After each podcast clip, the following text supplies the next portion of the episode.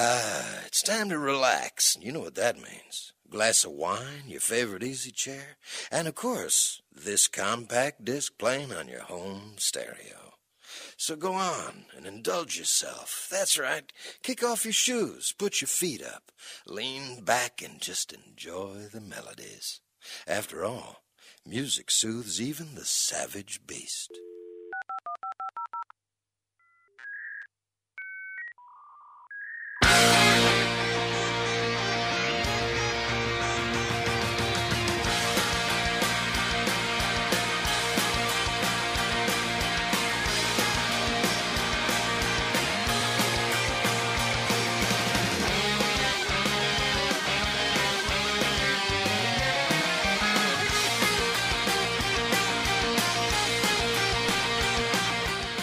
Bienvenidos y bienvenidas a una nueva edición de Rock and Rock. Hola, ¿qué tal? ¿Cómo le va? vamos a ver qué decían. Programa número 86. Ujú. Y nos vamos a ir virtualmente a Inglaterra. Bueno, Epa, ¿Por qué no vamos de verdad? Ya, Claro. ya que estamos. Tenemos que resolver algún temita presupuestario, pero no estaría mal. porque ¿Eh? podríamos hacer un programa desde cada lugar del que se, del que viene el disco, ¿no? En Abbey Road explotamos todos. No olvídate. Si la renga estaba tirando de que iba a ir a Abbey Road, ¿por qué no podemos ir nosotros? No seas así de malo. No seas así. de- Déjame ser malo, por favor. No.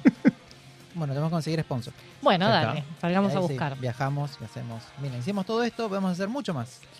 Ya está. Las voces que escuchan ahí son de la querida Nancy. ¿Cómo le va? Todo bien, Brian. ¿Cómo todo anda su bien. lavarropa? Divinamente. Ya, Importante. le- estoy probando todas las funciones que tiene, todos los tipos de lavado que hace, porque después ya sabemos que voy a usar uno solo de acá para siempre. ¿no? Entonces, estos, estas semanas van siendo todas las pruebas. ¿Es con muchos botonitos o.? Tiene una rueda y tiene un par de botones especiales. ¿Y habla? ¿Pantalla animada? No, no me habla por suerte. No hace tanto ruido tampoco como el de Beto, que te hace una canción cada vez que termina de grabar. Me encanta cómo se conoce. No seas malo. Están diciendo cosas que me ponen mal. El lavarropas me pone bien, la heladera me pone mal. Se conocen por sus lavarropas, ¿viste? Claro. Sí. sí, sí. Él tiene el que canta, ¿viste? Tiene que ver con nuestras personalidades, en realidad. Ella es la que tiene muchas funciones, el mío que canta. No hace nada, pero canta bien. al final. Es verdad. es Bueno, ¿y lavarán la ropa? Eh, Me pregunto. A todo esto, ¿lavarán la ropa? Para mí que no. Los días feriados nada más. Es como cuando te decían, bueno, acá este es el detergente inteligente. Da. Da, da. Tan inteligente para que me se lo cobres llama así. Ariel, ¿viste? Nombre de, pe- de persona inteligente, ponele. La voz que escuchan es la otra querida, la Peque, que como le decimos, Sofi. Y la otra voz, esa voz toda así grandota, qué sé yo, el querido Beto Villa. ¿Cómo le va? Buenas tardes, acá, de nuevo, robando aire. No, por favor, deja algo para el resto. Mm, No Comparta. prometo nada.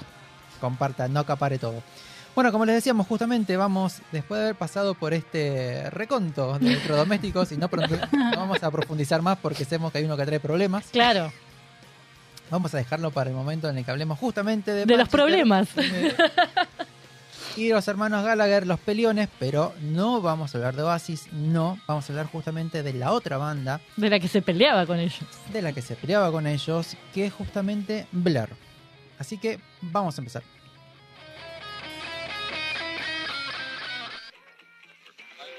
The all-American half. Sweet pure beef patty, lettuce, tomato. This is rock and roll radio. Come on, let's rock and roll with the Ramones.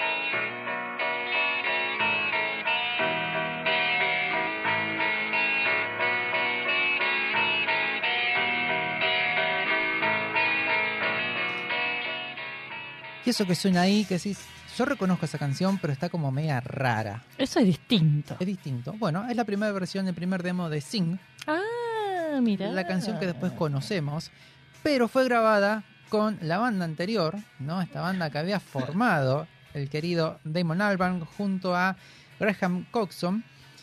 Se llamaba Seymour. Sí, Nombre de.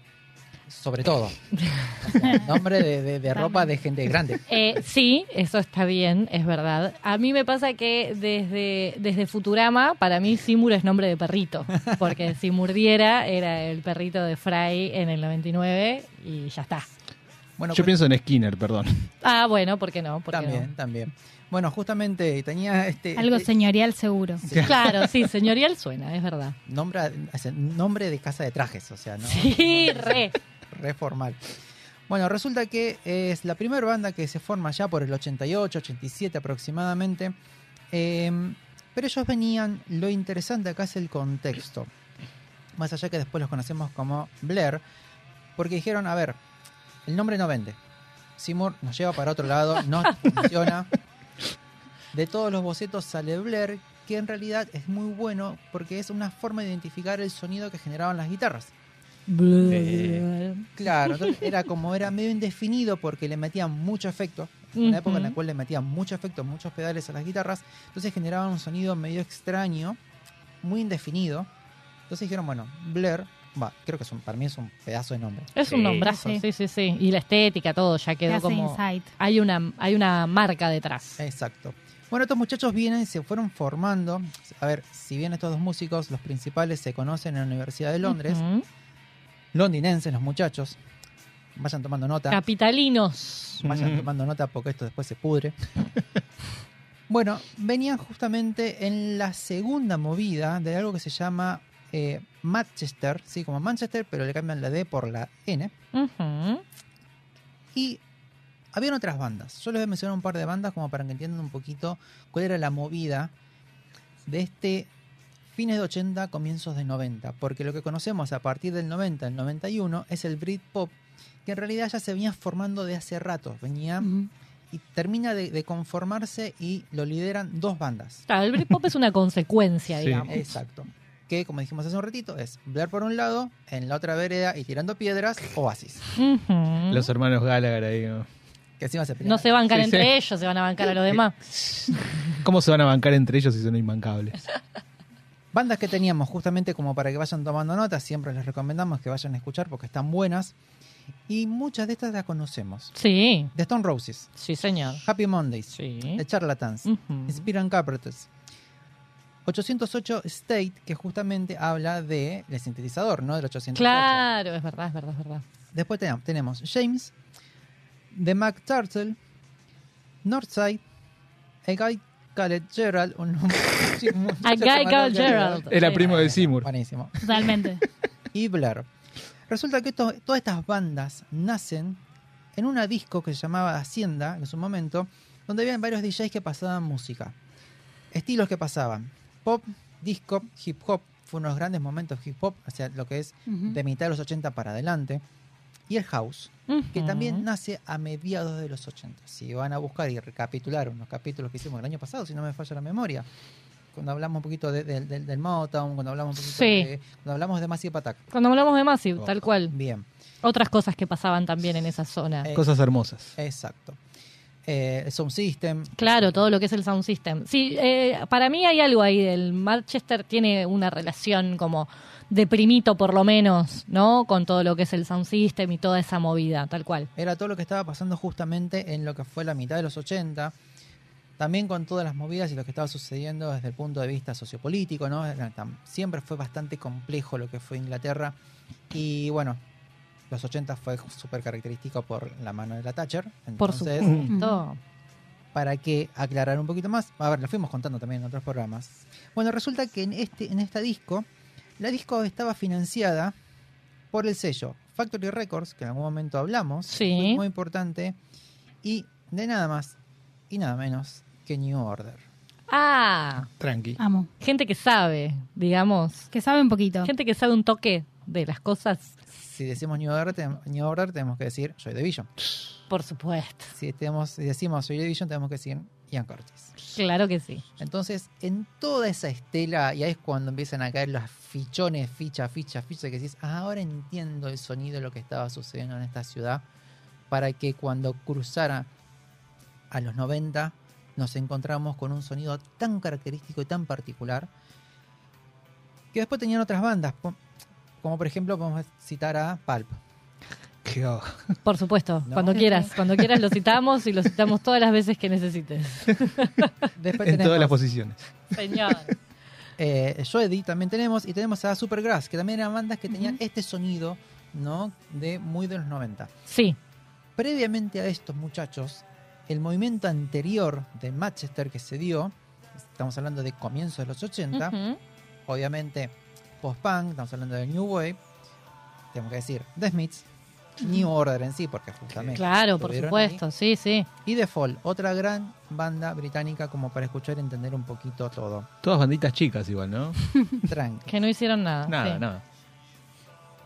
A ver, si estamos hablando de contexto sociopolítico, económico, eh, cultural, qué pasaba con la música, no tenemos que dejar de lado el tema de las drogas. Bueno, si vos decís, Y porque estamos hablando de mi- mitad de 80 para adelante, y es cuando aparece justamente el éxtasis para fines 80. ah, Mm. mira vos, Las pastillas, el boliche, La, lucecita, el house, la comunión con el resto. dance. Y cae otro fichón.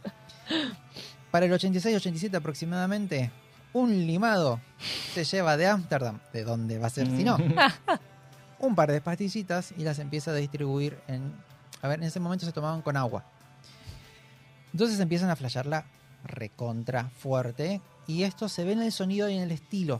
¿no? Hay una cu- cuestión de psicodelia, hay una cuestión muy de colgado, también de chill, más tranquilo, esta cuestión de eufórico, pero después un poco más, más, contemplativo. ¿no? Ahí eh, yo te sumo justamente esta otra pata o esta otra influencia y mo- movimiento pre-Blair que tuvo mucho que ver, que es el showgaze. Claro.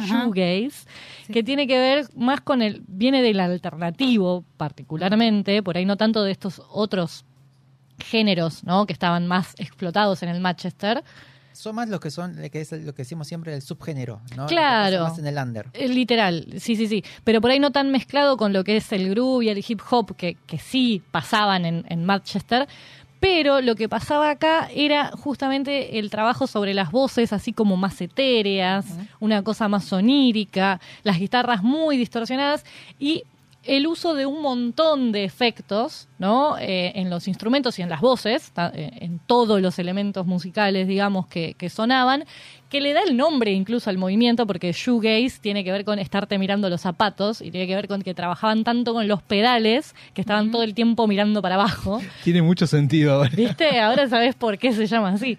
Eh, que trae un poco esto que, que vos decís de lo contemplativo, de los tiempos un poquito más extendidos, ¿no? Por Los ahí. tiempos de drogón. Los tiempos de dragón, tal cual. Son otros. Ahí consigo el tiempo es relativo, sí, claro. Claro, por supuesto. El tiempo es subjetivo, relativo y depende mucho de la experiencia personal. Es que Si uno, si uno Sí. presta atención, perdón, Beto, No, no, por- iba a decir algo, pero en realidad pensaba justamente el shoegaze a mí me, me hace pensar en algo como medio etéreo. Entre, Exacto. justamente entre la voz y la guitarra, creo que es lo- en donde más se nota eso. Exactamente, es etéreo, es onírico, Sí, ¿no? es- Tiene como una cosa medio eh, Te transporta. suave Sí, también, es- ¿no? Sí. Perdón. No, no, por favor, estaba escuchando, escuchando. Y pensaba, ¿no? Cuando uno empieza, empezamos a, a documentar todo esto, y a buscar información, y pasando muchos años, uno empieza a encontrar esos puntos de contacto que decís, claro, por eso la postura de los, de los oasis, de cantar mirando hacia lo mismo. La característica de, de este movimiento, de esta forma, este estilo, Sí. era no tener contacto con el público. Los oasis hacen lo mismo, pero miran hacia el cielo, miran hacia arriba.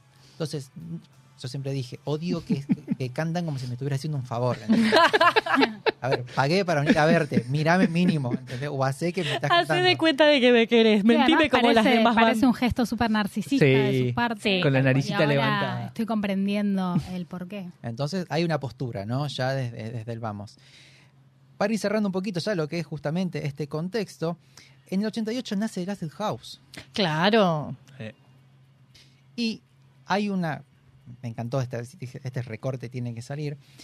Dicen que uno de, lo- de los, de los críticos no dice, hay un rumor que dice que en algunas ciudades del norte Ah, se ha distribuido agua con algunas sustancias químicas que expanden la mente. Con Tang. era el episodio de Los Simpsons, básicamente, ¿no? Dame la Exactamente. Bueno, dicen que el que tomó fuerte y mucha agua de esto fue justamente eh, Morrissey. Y bueno, Ah. y bueno, está bien. Y sí. seguimos enganchando cosas, ¿no? Van a- Y mirá Ah, cómo de uno llegamos al otro y estamos así. Volviendo a hablar, justamente eh, es un disco que sale en el 91. Ujú. Ellos ya venían con algunos con algunas maquetas, con algunos demos. Es un disco un tanto eh, raro porque no tiene como una cohesión en sí en todos los temas. Son bastante dispares. Sí. Tiene un par de hitazos, un par de temas muy buenos. Eh, para, para mí Sing es un temazo. Que de hecho, cuando estaba investigando, que te pregunté la semana pasada, creo, Sí, sí, sí. porque obviamente lo escuché de, de lista completa, ¿no? O sea, sin el vinilo. Y digo, para, para, para, para. En Sync tienen que cambiar de lado. Y le dije, querida Nancy, porque me mandó una foto hermosa Mm. con su vinilo. Con mi vinilito. Le digo, este es el último tema del lado A. Sí, señor. Es el último tema del lado A. Entonces uno entiende ya que hay una intención. Pero bueno, artísticamente, si hablamos, tenemos que analizar todo el disco y es bastante desparejo. Sí. Sí, sí, totalmente. Pero bueno, sigue siendo el gen de Blair y de lo que va a ser un Britpop conformado por el ocaso de Stone Roses, que fue una gran oportunidad para ellos para insertarse en el mercado. Eh, es como también la vergüencita de Damon Albarn. Ya nos va a Sí. contar Nancy lo que él opina al respecto. Pero también la semilla de alguno de sus mayores hits. Es que, a ver, yo cuando lo reescuchaba, dije, pará, pará, pará, pará, pará. Me parezco a uno que no. no me digo, pará, pausa.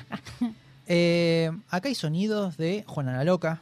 Sí, acá hay por sonidos de los. Baba. Hay sonidos de un montón de bandas que yo creo que lo mismo eh, reflexionaba. Decía, a ver, todo bien, Damon. Pero quizás vos lo estás viendo desde un punto de vista muy local. Pero no estás midiendo lo que fue el impacto El en impacto el sonido totalmente. y en la cultura musical de otros países. ¿No? Donde decir, uh, esto es novedad. Uh, el Britpop era, a nosotros nos voló la cabeza porque era un sonido que Sí. no conocíamos y acá terminó formando, dándole eh, sustancia y forma a un montón de bandas locales. Y además estamos hablando de la post caída del muro de Berlín, por ende el contenido letrístico, el contenido se evapora un poco para darle forma a estos nuevos formatos, ¿no? Eh, que son más liados a lo indie y Sí, a la tal cual. conformación, bueno, de- del Britpop que vamos a ver a continuación. Exactamente. Eh, bueno, a ver, corrían con ventaja. Los Oasis sacan el primer disco recién en el 94. Mirá, estamos hablando de. Sí, sí, sí.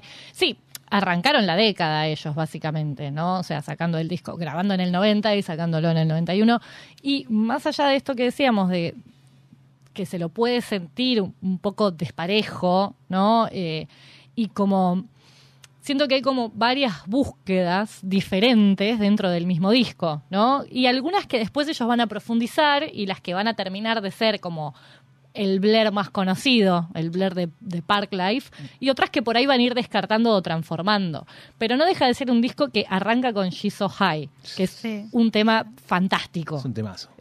Es hermoso. Sí, arrancar así es verdaderamente sorprendente y bueno, y como dice Nancy, yo creo que es preparó el camino para Park Life.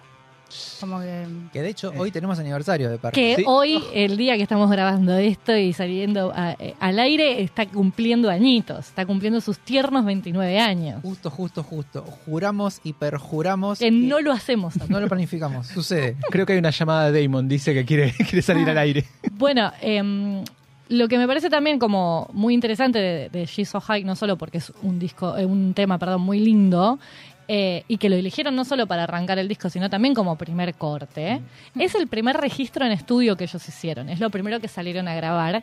Y algo que me pareció muy simpático es que eh, hay quienes la nombran la canción más democráticamente compuesta de Blair Uf, porque se basó en una secuencia de cuatro acordes, ya hemos hablado mucho de lo que son las Sí. secuencias de cuatro acordes, eh, que trajo Alex James, que fue el último en unirse a la banda. exacto.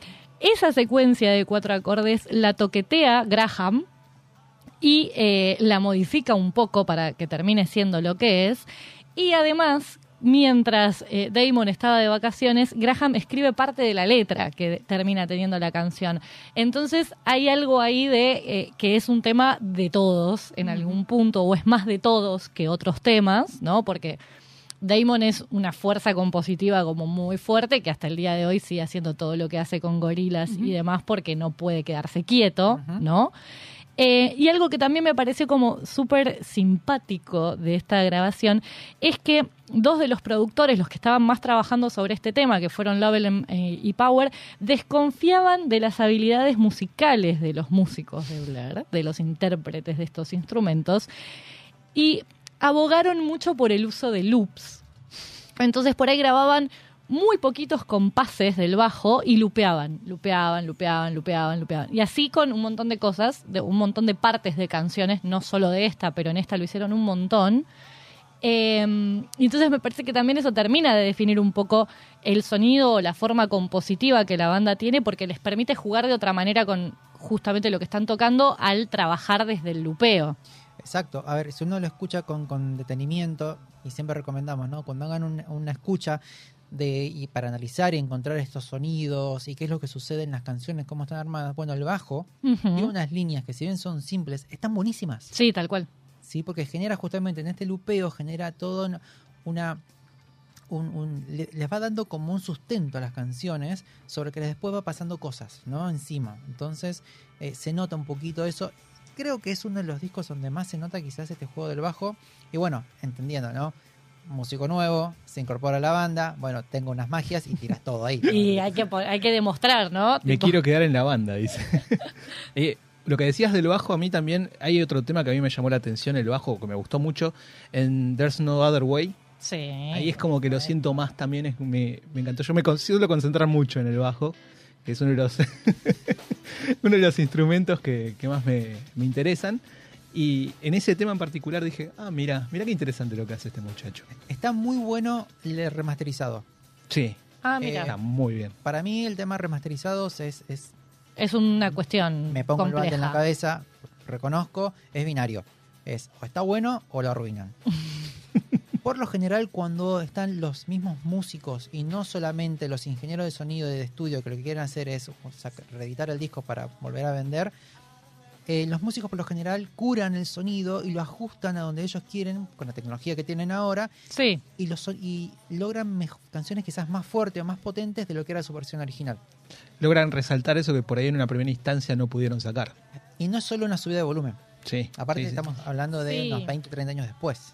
En Sí, los colores, en los tonos, justamente. claro, a veces lo que pasa es que hay una cuestión simplemente de cambio de, de estilo, de ingeniería, ¿no? De, de- de- de grabación, y lo que hacen es adaptar esas canciones al estilo que se está usando en el momento de la remasterización, y no necesariamente es lo que la canción necesita o, o lo que más le sirve, ¿no? Bueno, justo el tema que traes es el segundo corte y es como el que mejor le fue del disco. Sí, se ubicó rápidamente en el número 8 de las listas de 1991. Y es el hit que trascendió. Claro, Sí. es como si alguien no escuchó nunca Leisure, probablemente escuchó There's No Other Way en algún lado.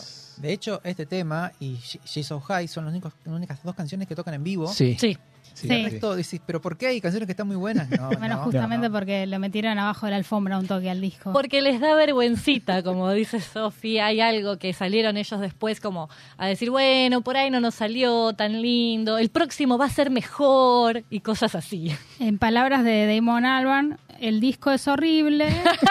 no quiero ni acordarme de él. Qué triste, ¿no? Que te junto con The Great Escape los considera de los peores trabajos de su carrera. Sí. Sí, sí, sí, salió a decir eso en su momento, pero bueno, tiene derecho, ¿no? Él mismo opinar lo que quiera sobre lo que ha hecho. Eh, eh, eh, es su criatura. o sea, Bueno, pero si fuera un padre saliendo a decir, este pibe me salió mal, estaríamos diciendo otra cosa, me parece. Por lo menos no mató al pibe. No, no, es decir, bueno, me, me salió torcido y bueno, y, y voy a ver qué Yo lo hago quiero toda la así. vida. Lo queremos igual. No quiere decir que no le vamos a dar amor, por favor.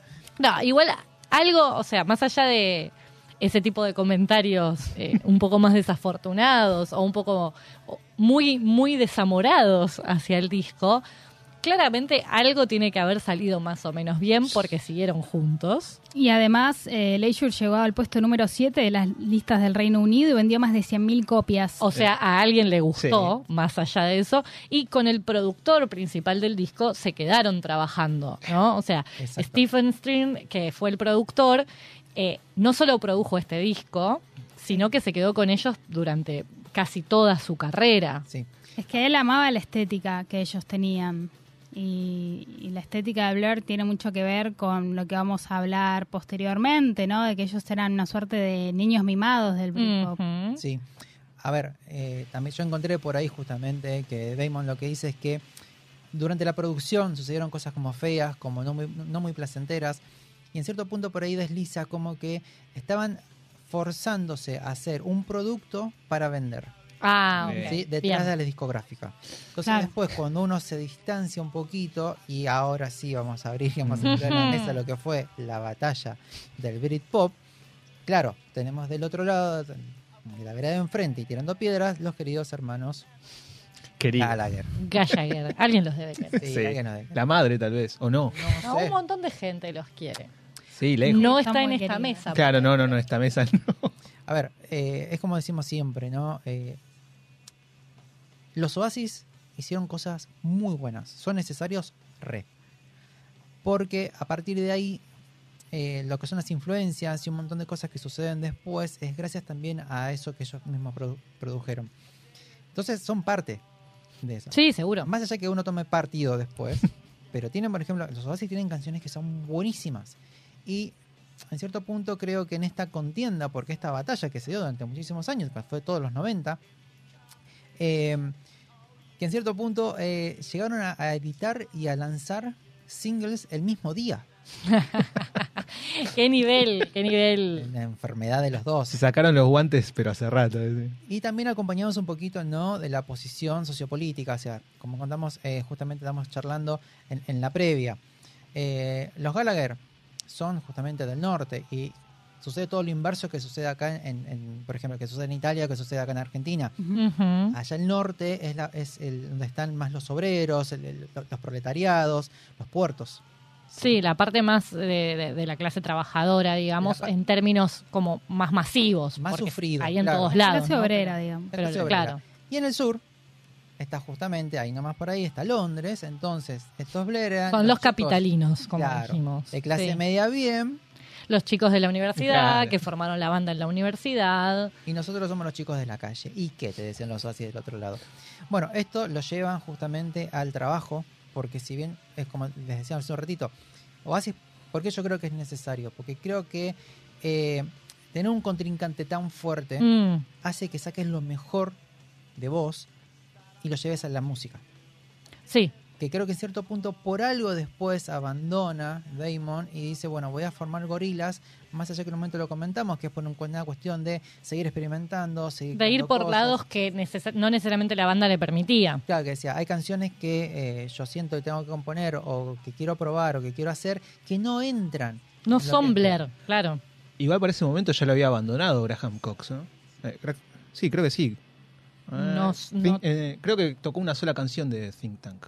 Puede ser. Puede ser, no, no, no, no tengo ese, ese dato particular. ¿Está chequeado? A ver, pará, para me fijo no si lo tengo Yo anotado. diría que lo chequees antes de No, para, me parece que solamente había tocado, un solo tema había tocado Coxon de Think Tank. Pero se da más o menos, eh, son casi contemporáneos, o sea, también la disolución de Oasis cuando dejan de producir y dejan de editar, debe tener una diferencia de pocos años, no mucho más, porque en un momento, pensamos, pensémoslo como consumidores, dejamos de escuchar tanto Blair y dejamos de escuchar Oasis. Ni hablar que después apareció Coldplay y dijeron, ok, listo, el sonido cambia, vamos por otro lado y suceden otras cosas. Sí, ahí también te das cuenta de eso de eh, las bandas, los movimientos, los representantes que determinan una época o una era o un momento de lo- del sonido, que para nosotros eso, hablamos de Blair y pensamos en los 90. Mm. Por más que tal vez hayan seguido o bueno, hoy por hoy sigan experimentando con otras cosas, hay algo de de que la época Blair es esa. No sé si hoy tiene sentido tampoco seguir haciendo como siempre ese- esos discos, porque hay porque se transforma. O sea, A ver, es lo que le pasa, por ejemplo, a Pulp. Pulp tiene un sonido que justamente de la otra vertiente que venía eh, el, el Manchester es el baggy. El baggy tiene que ver con eh, esta cuestión no un poquito más relajada, un poquito más y que tomaba muchos elementos de la música de los 60. Claro. Lo que tiene de genialidad es una forma de, compos- de composición, sumado a las letras que son unas No, hermosas, son increíbles, eh, imposibles de, de recordar porque son larguísimas. Yo me sé muchas de memoria. Recítalas ahora. Cuando quieras. Pero bueno, es un poquito esta cuestión, ¿no? Es un estilo que fueron un poco más atrás, tomaron elementos y los trajeron. Creo que lo más importante, por eso me gusta tanto a mí lo que es la década de los 90, es por esta, este rock alternativo que empezaba a mezclar y probar cosas, Sí. iba por un lado y por el otro, y generaban identidad. Tal cual. Pero voy a aprovechar que, que trajiste un, un ratito a, a los Pulp y que veníamos hablando de, de lo que es esta pelea, Oasis, Blair, etcétera, que conceptualmente me parece re interesante, más allá de que una de esas bandas a mí no me guste, justamente, y no es Blair. Em, hay algo que me parece como clave igualmente de las influencias de, de Blair, de estos niños de universidad, etcétera, etcétera, que son los Kinks. Los Kinks ellos los citan como parte de, sus influencias y los tratan de homenajear en algunas de sus canciones, no solo por el sonido, que es muy interesante, sino por la habilidad que tenían de ser observadores de la sociedad y de escribir las canciones en base a eso, ¿no? Tipo A Well Respected Man y, y demás, que hablan como de esa cotidianeidad de la época en la que ellos se desarrollaban.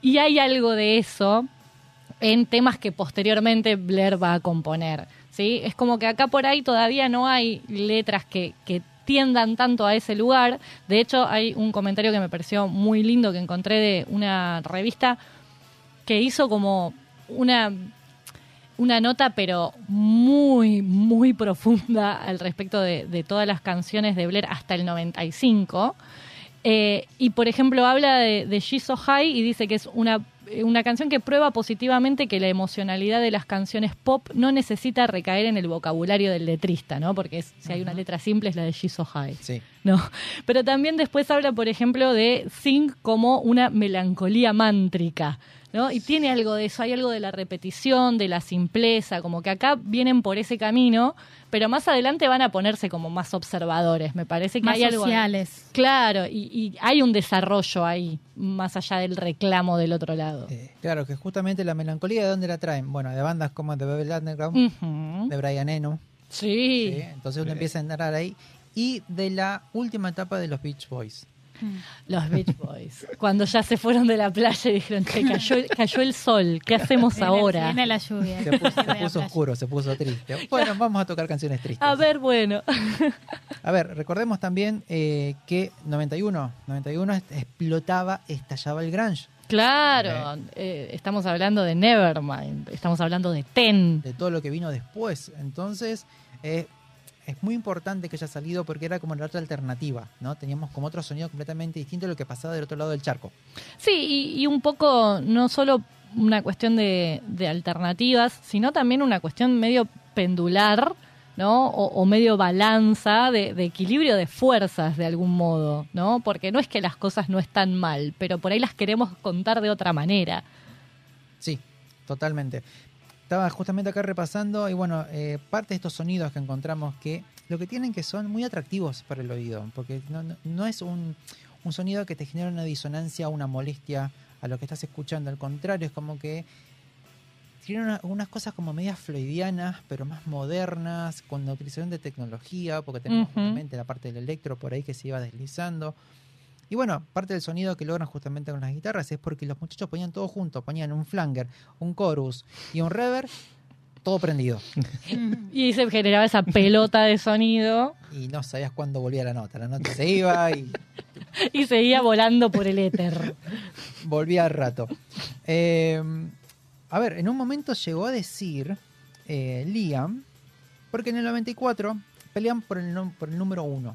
Ah, Lo pierden. Eh, Los Oasis. sí. bien. Muy molesto el enano este. El enano de No seas así. Pe- Nos va a venir a buscar el es malo. Eh, Seguro, ¿eh? Eh, Llega a escuchar, nos viene a buscar la puerta. Eh, Sí, si, él pudiera, estaría acá. No lo dudes. Dijo, los Blair dice, eh, predict- eh, practican actos sexuales entre ellos, no tienen las bolas suficientes para ser número uno. Pero, Pero acabas de perder. Todo está mal, todo eso que acaba de decir está mal. Pero bueno, no tuvo no. Uno. No, no tuvo decir. No tuvo un éxito. Parecen montón de cosas. prejuicios católicos. No, un, pero. un par de prejuicios fuertes ahí, ¿no? Como No tuvo tuvo Conservadores. éxito. Y traje este. y no- por decir algo. y no el tendal, porque es algo que tenía eh, Liam, que es algo que le, le acercaba un micrófono. ¿Qué opinas de? Y empezaba. Y el Empezó a vomitar. jamás te decía, no, no tengo nada para decir. No, ¿para qué? No para, te- para qué, qué hace callado? dice. No tenía nada bueno para decir. Claro.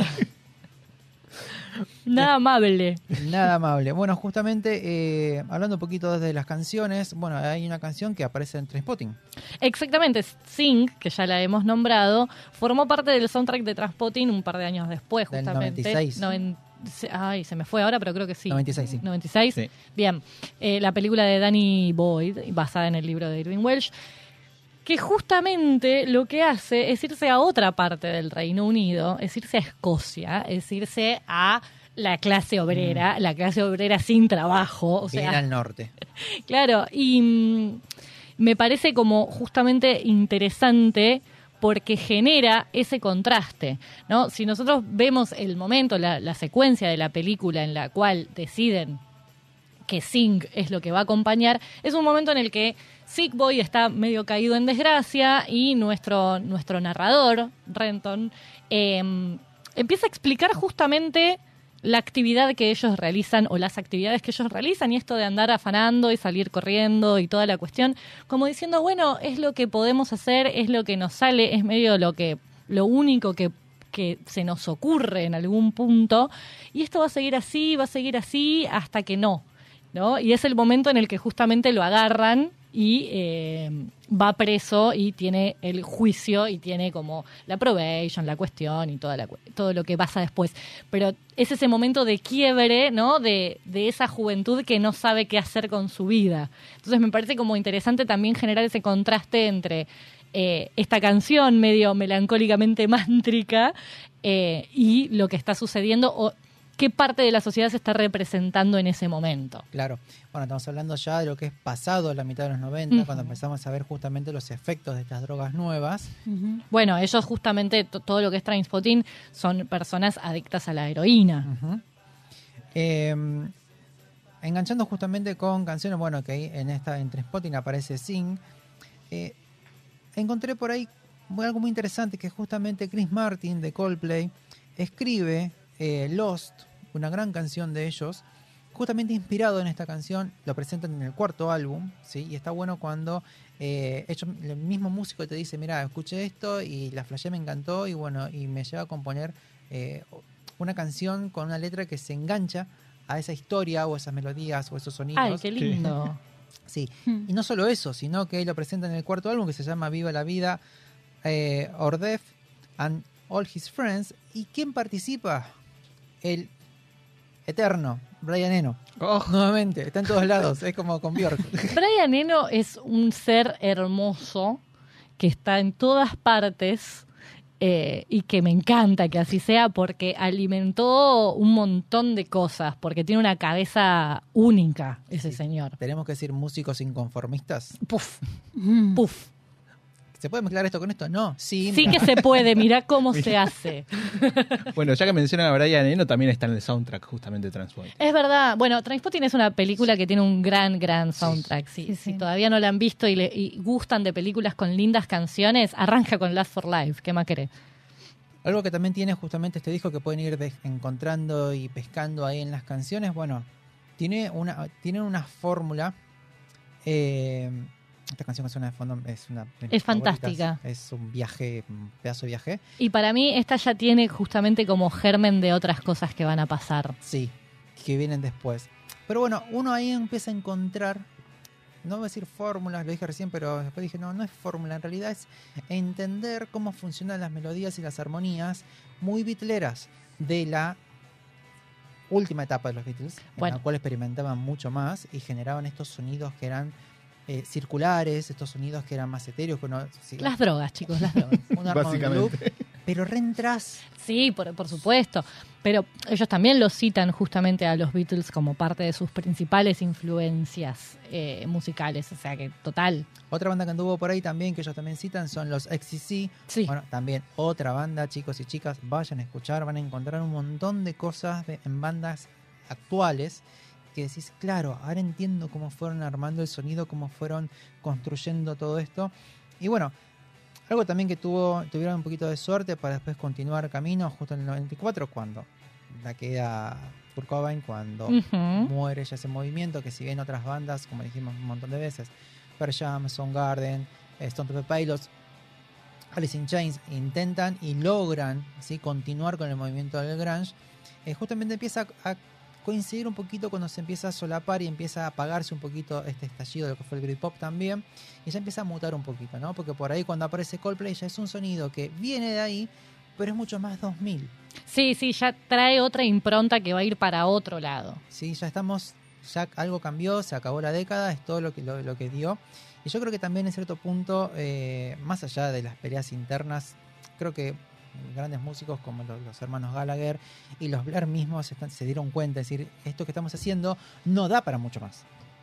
Sí, sí, sí, pero porque también eh, generalmente es- este tipo de, gente, ¿no? De, músicos con intención de experimentar, eh, les van pasando cosas y, y van escuchando mucho y eso los va transformando también. Entonces, el hecho de que siga pasando el tiempo y sigan apareciendo cosas también eh, influye en lo que siguen haciendo. Es que parte creo de la evolución de la música, creo que también, y, a ver, que también va con las generaciones. Claro. O sea, lo que decimos siempre, una banda cómo va a perdurar durante décadas y décadas si no se reinventa, si no reinventa el sonido y Es más difícil, es mucho más O difícil. sea, porque cada vez va a empezar a acotar el público que lo va a seguir y no estás haciendo nada para el público joven. Que más allá que es el público que compra, es el músico que es el músico, es, es el es el escucha que te va a difundir, que te va a llenar un estadio, que te va a ir a ver, que te va que te va a compartir con sus pares. Sí, tal cual. Entonces eso es, es fundamental. Datito, ¿tenemos datito de la, de la portada? Tenemos datito de la portada. En realidad, la foto original que utilizaron para la portada la sacaron. El fotógrafo en realidad fue Charles Hewitt. Y esto lo sacaron justamente de un set de fotografías de mujeres en 1952 fue esto. De Glamour in the Swim. Me encantó el título. El glamour en, en En los- la natación. Exactamente. Sí, por eso para mí este disco podría ser, o una gran reseña de este disco podría ser de glamour y experimentación, o de glamour y subestimación también. Sí, también. Sí, eh, algo lindo que tiene es que es, es un fotón. Yo cada vez que lo veo digo, Sí. qué Es hermosa. foto. Eh, y también miraba el tema, como está ahora muy de moda, el tema del- de, las cejas, vieron que están delineadas, que están como, como Sí, es pintadas. verdad. Y dije, wow, cómo, cómo, cómo todo es cíclico. Como Todo todo vuelve. vuelve. Es tremendo. Ha- Hablando de retocadas, justamente fue retocado por eh, Stylo Rouge, porque obviamente no tenía esos colores vibrantes la, la foto original. Y bueno, es, ya directamente es una, una tapa icónica. Icónica, sí. Sí. Sí. Sí. No, no- Las tapas de Blair son muy buenas. Sí. Son muy buenas. Hay un trabajo artístico Sí, sí. muy, muy profesional detrás. So- y tiene este- estos dos momentos, ¿no? Uno lo ve y dice, ajá, y después te invitan a releerlo, a contemplar y decís, wow, qué, qué, qué buena elección Sí, re. de diseño que tiene de fotografía. Ya para ir cerrando, se, se nos, se nos voló todo. Sí. Eh, ¿Algún datito? Yo eh, ya me lo guardé para la próxima. Lo único que voy a decir es que Bad- en Bad Day ya arranca con una melódica, que es un instrumento que Damon usa hasta el día de hoy este, en los shows de, de gorilas y que me parece hermoso, simpático y divino. Damon, por supuesto, también. También. Yo solo quería hablar de algunos de los problemas que tuvieron los chicos de Blair por ser unos niños mimados, porque no tenían experiencia para el éxito. y, eso se notó prontamente en sus deudas y en sus problemas con el consumo de alcohol, más que nada. Eran unos niñitos que se ponían en El pedo, vomitaban una... Entre otras cosas, no solo alcohol, ¿no? No, Bueno. no, eh, no, eh, tienen preferencias. Eh. Mirá que hay muchos músicos que tienen, a veces uno dice, no, bueno, apértese la radio. Cuando, cuando empezás a bailar un por ahí poquito no. más fino, a veces es porque whisky todo el día o cerveza todos los días. No me dice, bueno, sí, Complejo, complejo. Lo mismo los Gallagher eh, eran Eh, mucho del alcohol. Sí, sí, sí. claro, algo se va a romper. A ver, tiene que ver de dónde vienen. Vienen, son de un país muy frío, Re. son costumbres también de clases obreras, en los cuales se consume un alcohol que es barato. Chupan muchísimo en Inglaterra, básicamente. básicamente. El whisky con cerveza sale como agua. Para cerrar entonces voy a dejarles una, una linda frase que encontré haciendo este loop como esa frase que contó Sofía al comienzo de, de- de este especial, que Paul Davis, no, justamente de Q Magazine, dijo, Leisure es un cofre de tesoro sustancialmente abastecido de singles, de éxitos que esperan suceder. Ay, qué bello. Totalmente, son semillas de éxitos. A Y algunos éxitos per se. Y algunos que llegaron, claro. a mí me parece que, bueno, hay que entender también por qué Damon Albarn es tan crítico con respecto a esto. Justamente, en realidad venía tocando hace mucho con Seymour y entiendo que a él le haya resultado que este debut no haya sido todo lo que esperaba, con todas las cosas que, que tenía en contra justamente la discográfica en este caso. Hay temas que podrían no gustarle, casi todos, digamos. Pero tengamos en cuenta que también es demasiado crítico consigo mismo, porque a él no le gusta su voz, por ejemplo. Lo dijo en, en Mm. varias oportunidades. Una Y- locura. Claro, Una locura. exactamente. Y uno piensa, realmente, este es un disco, tal vez no es necesario para Damon Albarn, pero es un disco necesario para nosotros y para la música. Porque Totalmente. sin Blur, no, sin Blur no hubieran pasado un montón de cosas. Y este es el disco que propició todo eso. Nada más que agregar, hermoso cierre. Y bueno, hacemos Yo un- tengo, yo tengo cositas. ¿Estás yo tengo preparada cositas. para el bonus track? Bueno, vamos a hacer un pequeño respiro y empezamos con el bonus track.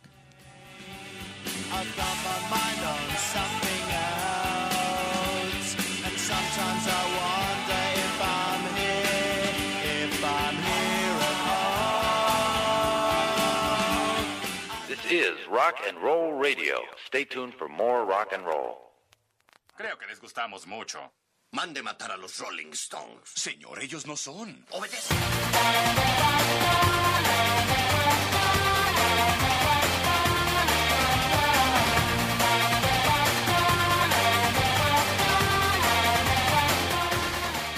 Suena Shirley con este, una bomba esta canción. Esta eh, canción es una bomba. Es para que nos vayamos energizados de arranca acá. el palo. encima. Arranca con toda, mal. Y bueno, el momento del bonus track con la querida Nancy. ¿Qué ha traído? Exactamente, momento del bonus track. Bueno, y ya que estuvimos bastante este, citones de, de cosas que se dijeron del disco, me quedé con una frase que a mí me gustó mucho, que la tomé justamente de la edición del vinilo que les mostré para hacerlos eh, enfurecer a todos porque lo tengo y ustedes no que es eh, las ediciones que sacó la revista La Nación en estos últimos años y que siempre vienen acompañadas con un, con un librito que tira alguna data. Y en este caso, Facundo Arroyo escribió al respecto de este disco que se, se trata de ¿Lo editaron en La Nación? Sí, sí, sí, Ah, de ahí lo qué saqué, de ahí lo saqué, bien. sí, sí.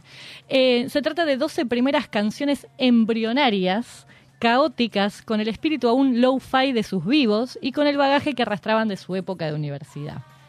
Me gustó mucho como definición esta idea de canciones embrionarias, porque realmente siento eso, ¿no? Como la semilla, como que son ahí el embrioncito de lo que va a ser. Entonces, traté de extrapolar esa idea a algunas recomendaciones más audiovisuales en este caso, y lo que traje son tres series que tienen grandes capítulos piloto. O sea, ese primer episodio en donde se debería plantar la semillita de todo eso que la serie va a hacer ¿O no? o no. Pero traje justamente tres casos de éxito, Ah, tres pilotos muy buenos que además son series muy Pero a buenas. veces pasa que decís, si me dejabas el piloto, es perfecto. Estaba buenísimo. Bueno, de hecho, en, en muchas listas como grandes este, pilotos aparece Lost, que es una serie que después decepcionó mucho con su final. Y cuando el final te deja un sabor amargo, viste que ya todo lo demás pierde un poco el brillo que tenía. Sí. ¿No? Empezás- a olvidarlo. Mm. Empezás a olvidarlo. Pero bueno, traje tres que a mí me gustan mucho como para dejarles de, de recomendación y para que salgan a mirar. El primero es Fargo, la serie que se estrenó en abril de 2014, creada por Noah Hawl- Hawley. Y eh, tiene un piloto con nombre propio, incluso que se llama The Crocodile's Dilemma. Y estamos hablando de la primera temporada de la serie Fargo que tenía que cumplir con las expectativas de poder parecerse un poco, aunque sea, a lo que fue la película de los hermanos Cohen Una gran película. nada más ni nada menos que tener que tratar de parecerte a la película de los Cohen, ¿no? Que tiene sus particularidades en cuanto al discurso, porque es una película que arranca mintiendo y la serie hace exactamente lo mismo, miente deliberadamente al espectador. Y trae dos personajes, entre otros, pero dos personajes fabulosos, uno de Martin Freeman y otro de Billy Bob Thornton, que van a ser estas personas que se van a encontrar muy fortuitamente en este universo de, de la serie y van a ir pasando cosas cada vez más ridículas durante el transcurso de la serie, muy, muy en honor a lo que es la peli. Eh, y la verdad ya la presentación desde el capítulo 1 es fantástica. Bien. La amo, es hermosa. A tomar Vamos nota a la- full. Este, sí, de hecho, bueno, ahora está por salir una temporada nueva, creo que ya la quinta, si no me equivoco. Eh, todas son eh, autoconclusivas. Ah, eso te iba a decir, porque dio para tanto la historia, ¿no? No, no, no, no, no. Cada una es autoconclusiva. Tal vez algunos personajes se retoman, tal vez algo que pasó en una temporada se nombra en otra, pero no son necesariamente eh, concatenadas, Bien. sino que cada una concluye. En segundo lugar, uno que yo sé que acá eh, por lo menos dos me van a acompañar, espero que Sofi también, y estuve, les estuve contando que estuve mirando, que es The X-Files. Sí, sabía que ibas a hablar de este piloto. Y por favor, era obvio. Eh, serie que se estrenó en septiembre del 93. Hace mucho, mucho tiempo ya. Eh, ya Qué cosa tan linda. por Inspirada Dios. por Leisure, quizás. Tal vez, ¿quién te ¿Por dice? no? Bueno, creada por Chris Carter. Y acá no solamente me parece embrionario en términos de que el piloto ya ponía toda la carne al asador, ya te presentaba todo lo que después te ibas a encontrar desarrollado cada vez más en profundidad en la serie, sino que también fue la casita en la que se formó Vince Gilligan, que después nos dio Breaking Bad y Better Call Saul. Aplausos Este, de pie. Sí, aplauso sí, de pie, sí. Bueno, de hecho, eh, el protagonista de Breaking Bad, eh, Brian Cranston, aparece en un gran, gran episodio de la sexta temporada de The X-Files, eh, entre otros. Eh, y bueno, acá tenemos el momento en el que a Scully la mandan a formar parte de justamente la división de los expedientes X, en donde está el pobre Mulder solo ahí en un, en sótano prácticamente, ¿no? Tipo, Totalmente. Tiene asbesto, luz, seguro. to- sí, Con, con su póster de to Believe. Sí. ahí con una, con una computadora bien noventosa de OS ahí a pleno, ¿no? Eh, y la mandan básicamente para que sea la pata científica y la que pueda desmitificar todo eso que allí sucede y no va a ser lo que va a terminar sucediendo, ¿no? Anda porque este está hablando gilada todo el tiempo. Claro, anda a demostrar que estas son todas giladas, te pido por favor, ¿no? Y ya tenemos... Creemos que Mulder se está drogando.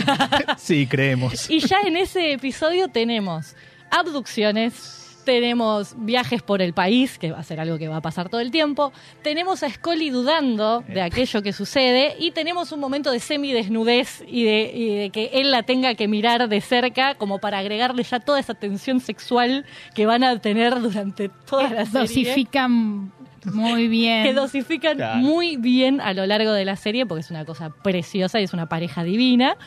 Pero bueno, un gran, gran piloto de una gran serie también. Y para terminar, una que es un poquito más eh, de culto, si se quiere, que es Freaks and Geeks. Sí. Sí, sí. Serie de estreno septiembre del 99, o sea, fines de los 90, principios de los 2000.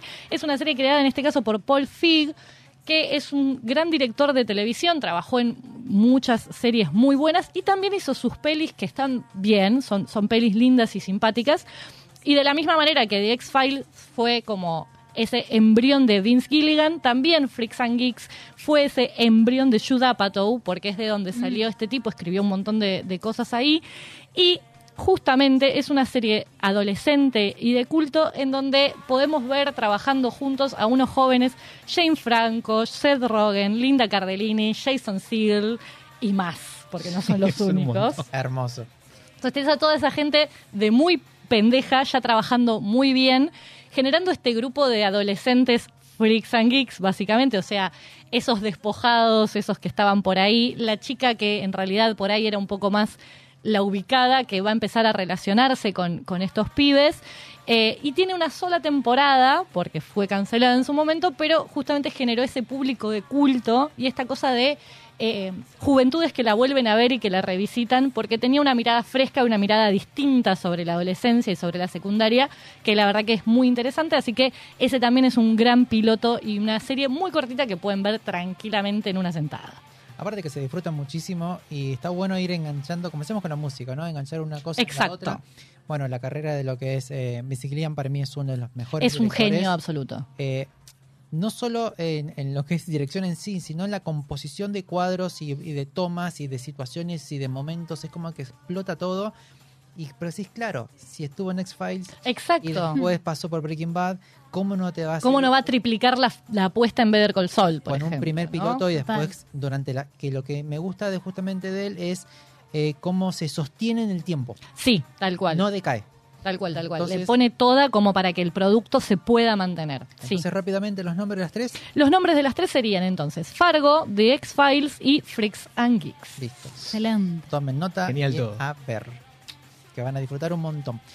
Querida Nancy, muchísimas gracias. Pero por favor, un gusto. Mucha, mucha, mucha, mucha, mucha, mucha data y muchas cosas para ver. Siempre, ¿no? Querido Beto, Muchas gracias. Gracias La por- verdad que estuvo todo muy rico, así que todavía no, podemos habilitar, hay que hablar después con el justo que tenemos hoy de, de operador, que un abrazo. Eh, vamos, a Nacho. a, vamos a ¿Vamos a pedirle que Yo creo que si le, no, al revés, que nos permita, pero yo Ah. creo que si le compartimos lo podemos llegar a... si traemos una porción para él. está bien, está bien. Todo se negocia. Listo. Querida Sofi, gracias. Gracias a ustedes.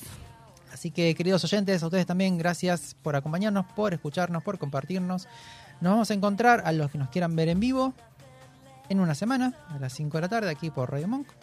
Y los que sean, tengan fiaco, lo quieran ver cuando quieran, son completamente independientes. En pod- en No nos ofendemos. No, lo en- pueden ver en después. Spotify está todo. Así que, nada, compártanos, esperemos que les guste y cualquier queja, duda, le escriben a Nachito y. Queridos y queridas, gracias por todo. Les mandamos un abrazo muy grande, cuídense, cuiden al que tienen al lado y recuerden ver siempre el lado más brillante de la vida. Gracias por todo y chao. Some things in life are bad, they can really make you mad. Other things just make you swear and curse. When you're chewing on life's gristle, don't grumble, give a whistle. And this'll help things turn out for the best. And always look on the bright side of life. Always look on the light side of life. If life seems jolly rotten, there's something you've forgotten. And that's to laugh and smile and dance and sing. When you're feeling in the dumps, don't be silly chumps. Whistle, that's the thing. And always look on the bright side of life. Come on. Always look on the bright side of life. When you're in the World Cup and all your hopes are up, and everybody wants your team to win, and they go and let you down and come slinking back to town. It's time for this daft song to begin. So always look on the bright side of life. Cheer up next time. Always look on the bright side of life. For life is quite absurd, and death's the final word. You must always face the curtain with a bow. Forget about your sin. Give the audience a grin. Enjoy it. It's your last chance anyhow. So always look on the bright.